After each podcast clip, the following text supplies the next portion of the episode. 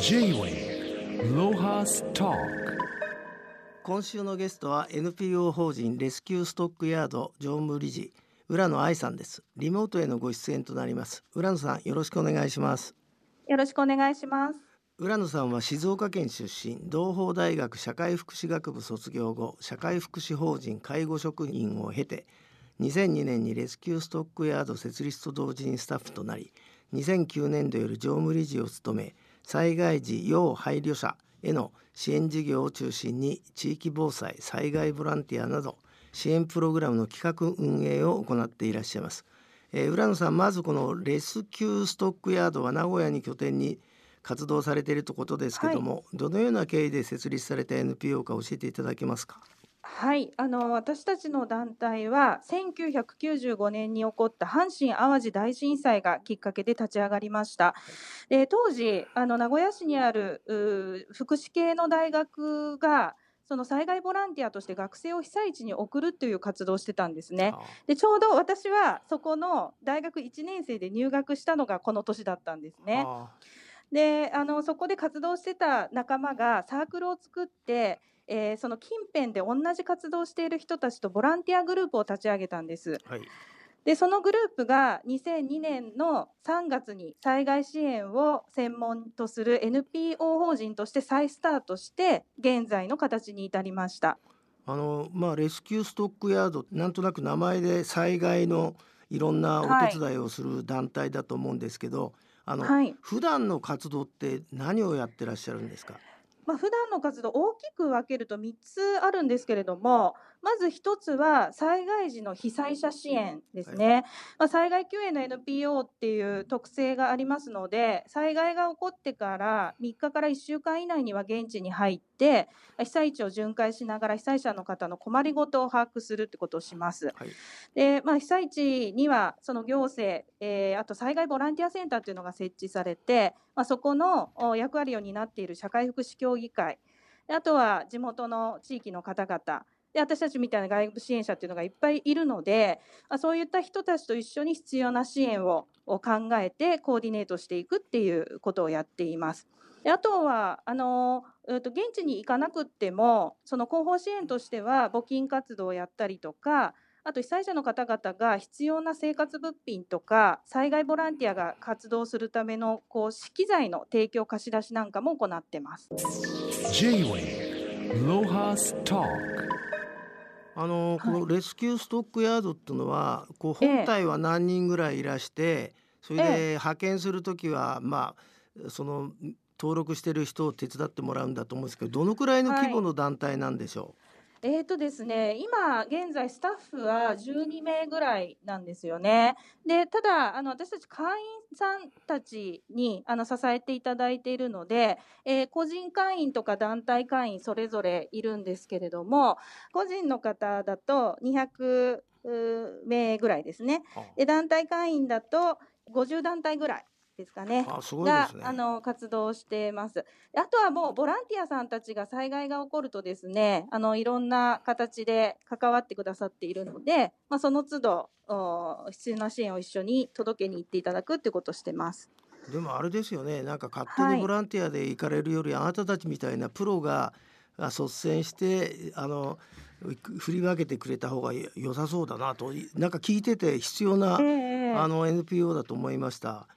そうですね。あの結局やっぱりこう被災地にやみくもに行ってもあの支援を必要としている人たちがどこにいるのかがわからない。でその分かったとしてもそれを解決するためにどんなこう支援のメニューを提供すればいいのかがなかなか判断できないっていうこともあってこうせっかくあのボランティアでこう行った人たちが、まあ、何もできないで帰ってきてしまうとかですねかえってこう被災地にご迷惑かけてしまうっていう面も阪神・淡路大震災の時にはあったのでやはりそのボランティアさんをコーディネートする機能っていうのが被災地には必要だということで私たちみたいな団体もそういったお手伝いさせていただいている部分があります。なるほどはい。J-Way ロハスタ浦野さんあの9月1日は防災の日なんですけども、えーはい、あのまあ、えー、ずいぶん災害増えたんで、えー、日本の皆さんも防災グッズの中身くらい確認すると思いますけど現在ですね、はい、はい防災意識と災害への備えなど、調査すると実際どうなんですか？えーとですね、私たちの団体のあの拠点になっているのが愛知県名古屋市なんですけど、はい愛知県って2年に1回あの市民の防災意識調査っていうのをやってるんですよあね。偉いですね。はい、あのまあ、南海トラフで被害を受ける地域っていうふうに言われてるんで、まあ、意識んあのそういう意味でやってるんだと思うんですけどそれを見るとですねこれ令和元年のデータなんですがその南海トラフ地震に関心があるって答えてるのが93%いるんですよ。はい。でまあそのそれに対してじゃあ耐震化してるかっていうのを尋ねると、まあ、大体58%の人たちがその耐震化が必要な家の場合は耐震してますよっていうデータが出てます。であとはあの家具の転倒防止はどうですかと聞くと、まあ、60%ぐらいの人たちが、まあ、してますというふうに答えていると。えーなので結構ですね、あのー防災意識プラス、まあ、備えっていうところに関しても、あのーまあ、比較的高い数字は出てるなっていうふうには思うんですがただ一方でですね、えー災害が起こった時に家族で落ち合う場所のお話し合い確認しているかっていうのを聞くとしてると答えてるのが27%にとどまっている。でさらに、えー地域の防災活動に参加したことがありますかという問いに関しては参加したことがあると答えているのが34%ってことなんですね。あなのでこうぐっとこう低くなっているっていうことなのであの実際に、まあ、できる備えっていうのはある程度していたとしてもですね、えーじゃあ本当に災害が起こっちゃった時に、えーどういうふうに行動すればいいのかとかあとは自分たちで対応できない部分に関してはやっぱり地域のあの方々のこう協力助け合いっていうのが必要になるんですが、まあ、その部分に関するこう活動にはなかなかまだ積極的に取り組めてないっていう状況もあるみたいです。でもあれですね僕のイメージよりはさすが名古屋は、ぼはい。あの実際行動ね金メダルかじってるだけじゃないっていうのはよく分かったんですけども。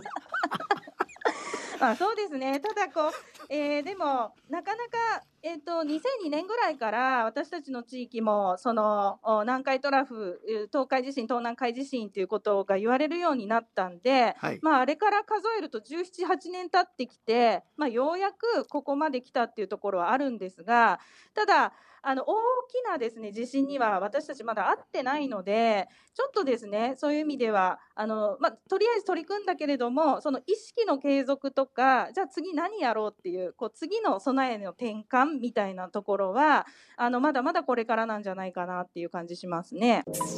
J-Way Lohas Talk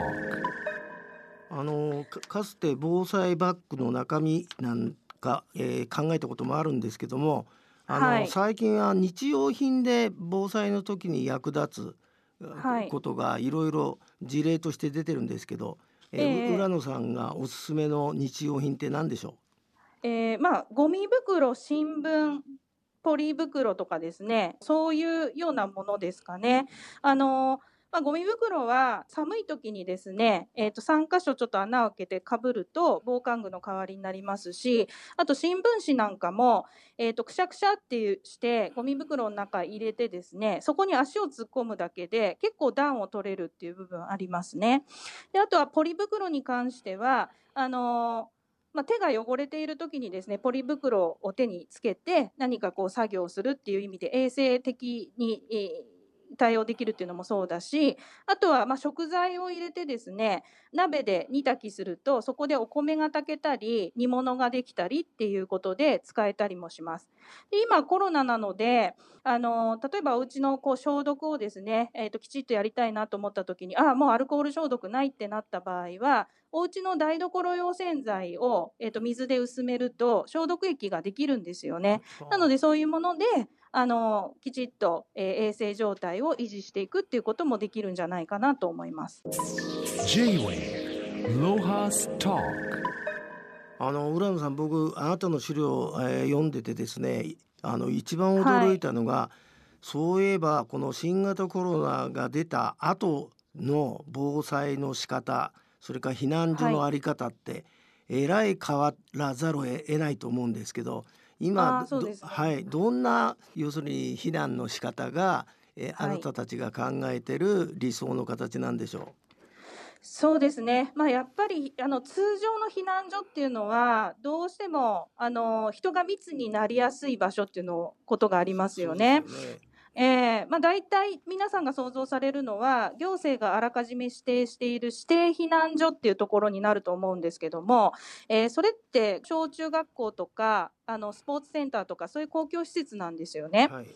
で私たち過去の災害見てみるとそういう場所にですねこう1,000人とか2,000人ぐらいの人たちがバーッと詰めかけていって、まあ、避難所が大混乱したっていう状況を見てきてるんで同じようなことが起こってしまうとそのクラスターが発生するもうかなりリスクが高まるっていうふうに思うんですよね。はい。なので、まあ、行政の方々も今再三言っているのは分散避難という考え方方をきちんとあの浸透させましょうっていうことなんですよね。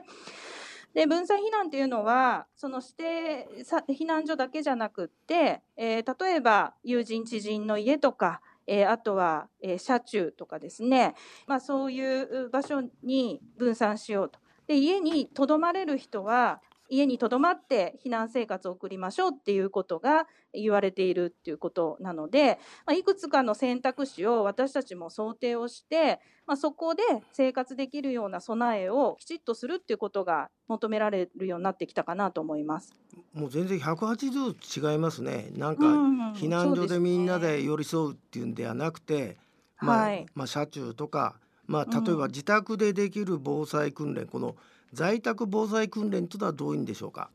ええ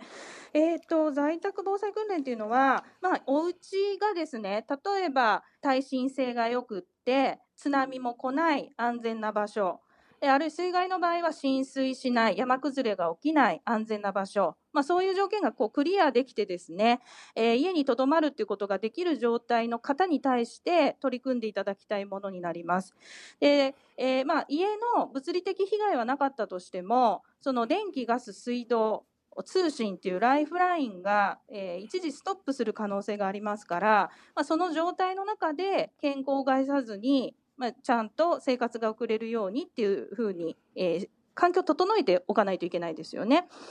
でそうなると、うん、じゃあ何が必要なのかっていうことを考えていくのが在宅のでのあのおうち防災訓練ということになるんですけれども、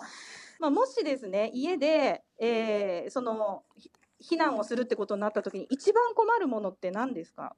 えやっぱり水じゃないんですかね。うん、水、まあ食料、水っていうところあると思うんですけど。酒かな俺。まあそういう人も多分多いと思いますけど、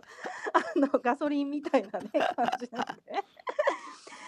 で、まあお酒なんかもそうですけど、結局ですね飲んだら出ますよね。はい。こう出るっていうことはやっぱトイレの問題なんですよね。はい。でこういろんな被災地を私たちも巡ってこれは避難所にいる人でも在宅避難してる人でも共通で最初に言うのがトイレが困るってことをおっしゃられるんですよ。はい。えーそのトイレが断水時にその排泄したくなったらどうするのかっていう意味であの凝固剤っていうのありますよね今、はうんちとかおしっこ固める粉。はい。えまあああいうものをこう使ってちゃんと排泄するうやり方を覚えるっていうのが一つ重要かなと思います。でこれもただうんちおしっこ固めてあ袋に入れてあすっきりしたで済む話じゃなくてじゃあこの固めたものをどこに最終的に置くのかっていうことも考えておかなきゃいけないですよねそう。ですね。あのゴミとして回収されるので、まあ、ゴミに出すことになるんですけれども災害が起こった時は通常のゴミ回収っていうその頻度っていうのはまずないので家で多分保管しとかなきゃいけなくなると思うのでちょっとその風向きとかも考えて、えーちゃんとそこまで、えーセットで検討しておいていただきたいなと思います。J-Way Lohas Talk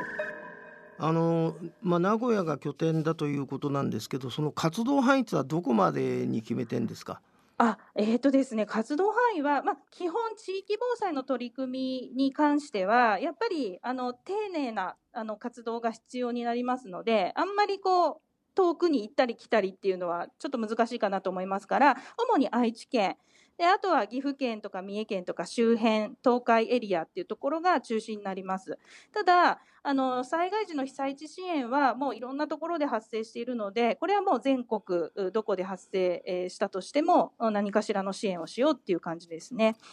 であとは、まあ、私たちみたいなこう団体本当にまだまだこう弱小なので、えーと、私たちの団体だけで取り組みを問題を解決するなんてことはできませんからやっぱりネットワーク作りっていうのはすごく重要なんですよね。なのではい、あの今、私たち震災がつなぐ全国ネットワークっていうネットワーク組織の事務局も兼務してるんですけども、あのそこには、えーと、全国40団体以上のですね同じような活動している団体がネットワークを作って、お互い情報交換、協えーと、協力しています。であとはあの行政、社会福祉協議会、まあ、私たちのような民間団体が、えーとお互いにですね連携協力していかないと被災地の復興ってやっぱり進んでいかないのでそういう意味ではあのそういった人たちとのつながりづくりっていうのにも取り組んでいる最中です。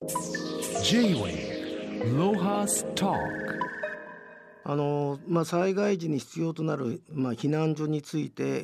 ーはい、伺いたいのですがどうしても密になるイメージがあるということで浦野さんはコロナ禍での避難所運営のガイドラインを作成されたメンバーだということなんですけど、はい、このお役立ちサポートブックっていうんですか？これはどうしたら、はい、あの見れるんでしょう？あこれはですねあの私たちレスキューストックヤードホームページがありますのでホームページを見ていただくとバナーがつけてあるんですね。緑色の。なのでそこからあの無料で皆さんダウンロードできるようになってますので、まあ、感染の専門家に監修していただいて作成した、まあ、知っていれば誰でもできるというレベルの情報をまとめた冊子になってますのであのぜひご興味ある方は一つ一つあの一人一人に手に取ってご覧いただきたいなと思います。これはあれですよね。まさにコロナ後の、えーはい、ガイドラインが記されたものなんですよね。はい、そうですね。これもコロナ対策として災害が起こった時に知っておくと役に立つ情報っていうことで、えー、と個人でできることと、まあ、避難所運営に関わる人たちが見て、えー、役に立つことっていうことで分けて書いてあります。あのレスキューストックヤードでは災害に強いまちづくりを、まあ、されてきたということですけどこういうのってあれですか、はい、行政と組んでいろんなプログラムを作るんですか？えー、っとですね、まあ、この冊子は民間で、えー、作ってるんですものなんですけれどもあのこの冊子を生かした研修会とかですねあのそういった人材育成の部分に関しては、えーと、行政と連携して、まあ、委託事業っていう形であの企画を私たちが考えて行政主催であのそういったプログラムをやるというようなあ共同の取り組みも進んでいます。いやいや今日お話伺ってるとレスキューストックヤードの活動は素晴らしいなと思うんですけど僕どうしてもお金が気になんですけど要するにあれですか？そのメンバーから、はいえー、いただくお金だけで運営できるんですか？いやもう全くできないので、そうですよね。あのそうです。なので地域防災に関わるえっ、ー、と事業をあの